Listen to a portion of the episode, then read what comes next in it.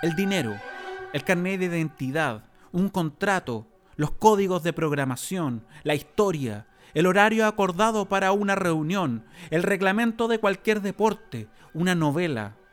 ¿Qué tienen en común? Son ejemplos de los símbolos que nos rodean y que son fundamentales para entender nuestra realidad. Descansamos en ellos, explican cosas con las que nos sentimos seguros, usan el idioma, la lengua. Porque, ¿qué son las letras? Símbolos que representan un sonido. ¿Qué son las palabras?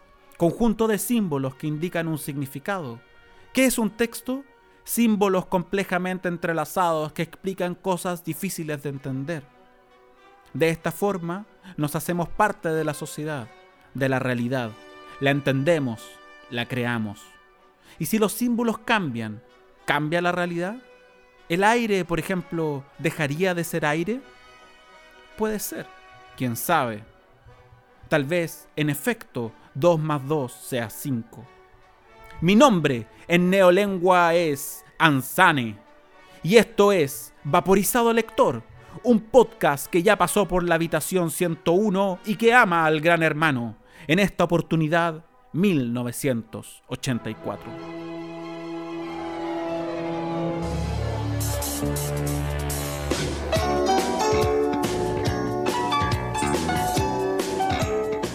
Cuando se discuten temas como el lenguaje inclusivo, cuesta mucho explicar que agrupaciones como la Real Academia Española pueden sugerir pero no normar.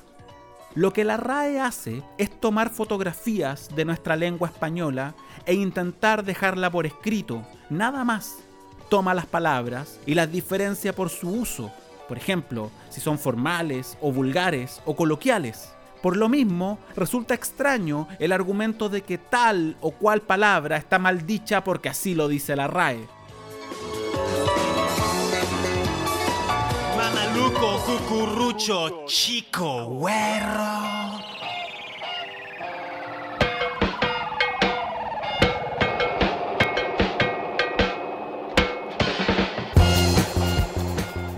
Lo que realmente hace que una palabra esté aceptada dentro de nuestro idioma es su uso.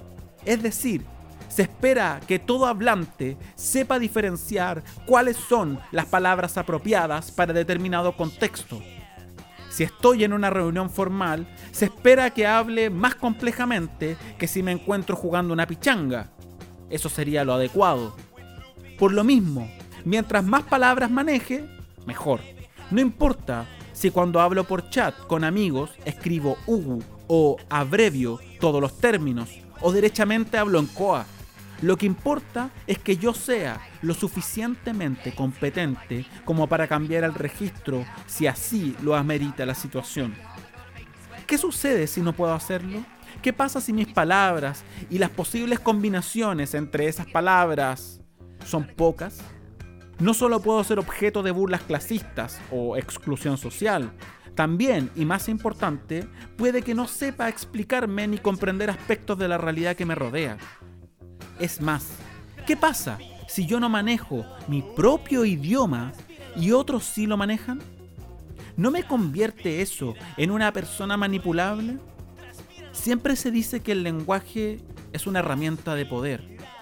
Y esto es precisamente lo que postula Orwell en 1984. Transpíralo, güey. Transpíralo. What how you do, Poppy?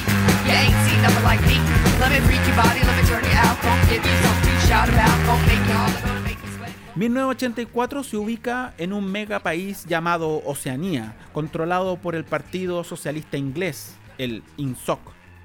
No existe la democracia. Las castas sociales básicamente se distribuyen entre los proles, que están en la base, los miembros del partido exterior y en la cúspide los miembros del partido interior. Oceanía se encuentra en guerra constante. Las bombas caen en cualquier momento y todos están habituados a eso. En las telepantallas se habla de los progresos del gobierno, del estado de la guerra, de los enemigos del pueblo, etc. Es una sociedad en constante tensión. Todos viven precariamente. Los proles parecen llevarlo con mayor calma, pero los miembros del partido exterior son objeto de una vigilancia constante. todo el tiempo pueden estar siendo filmados o grabados. Cada gesto, cada actitud, cada mirada, todo es sometido a un escrupuloso análisis que por lo demás nadie sabe muy bien quién realiza. He aquí lo kafkiano de esta novela. El mundo se mueve en base a contradicciones. El amor es el odio, la abundancia es la escasez, la verdad es la mentira, la guerra es la paz, la libertad es la esclavitud y la ignorancia, por supuesto, es la fuerza. Esta paradoja constante tensiona a todos los personajes de la novela, cada cual a su manera. Winston tiene 39 años, pero se describe como un hombre viejo, triste y con un resentimiento reprimido por años en contra del gran hermano. Él sabe ya desde el capítulo 1 de la novela que su crimen mental será sancionado con la muerte, pero no puede evitarlo. Trabaja en el Ministerio de la Verdad y sabe cuál es el operar del INSOC. Un día los hechos son de una forma y al día siguiente son completamente opuestos.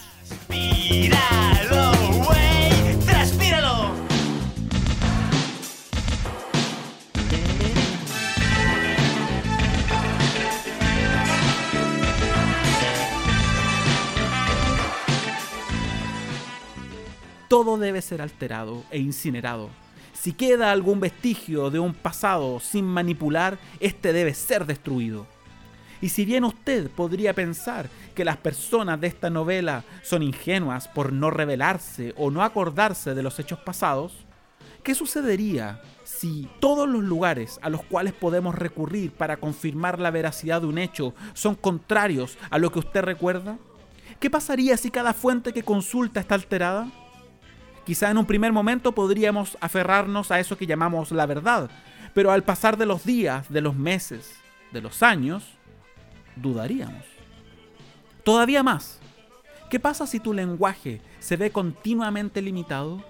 Si en vez de sumar palabras a tu lengua, éstas desaparecen? Si los matices del idioma, los recursos expresivos o los conceptos metafóricos tienden a esfumarse? ¿Qué te queda para hablar?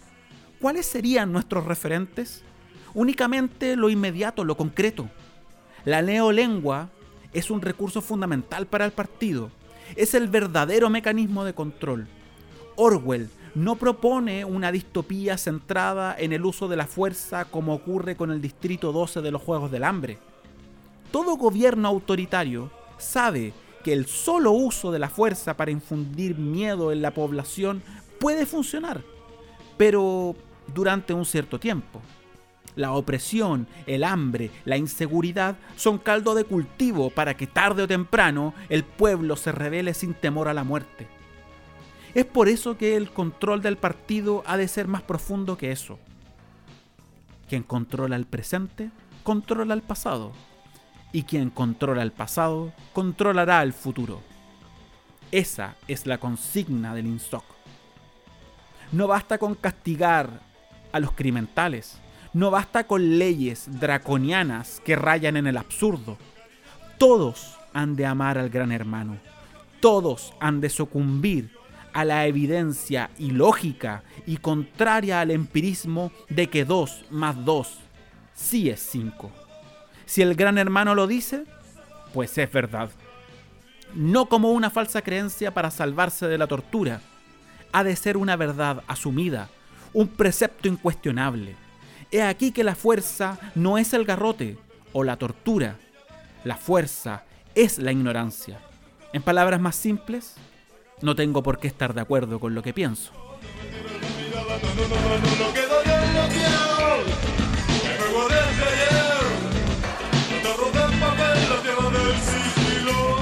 Orwell combatió el fascismo durante la Guerra Civil Española, pero él desconfió de los totalitarismos en general. No importa de qué lado vengan. Sus novelas más célebres, 1984 y La Granja de los Animales, presentan el mismo patrón. Un manejo de la población mediante el uso de la fuerza, pero sobre todo mediante el uso tergiversado de los hechos. Aquí radica el verdadero poder. Es por eso que Wittgenstein diría, los límites de mi lenguaje son los límites de mi mundo. A menos lenguaje, menos mundo. A menos mundo, mayor desconcierto. A mayor desconcierto, mayor manipulación. El uso de un lenguaje enriquecido no es un mero esnovismo para Orwell.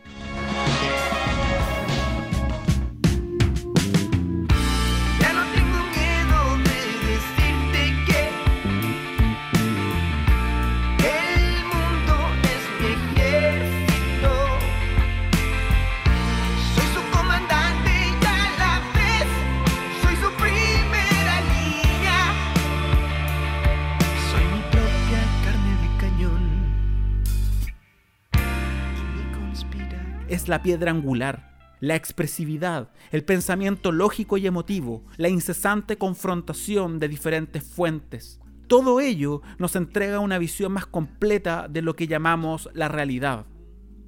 Y bueno, ¿no ha leído 1984? ¿Qué está esperando? No lo haga por obligación, hágalo por su bien. No le prometo una novela hermosa y con un final feliz. Como diría Morfeo en Matrix, solo le ofrezco la verdad.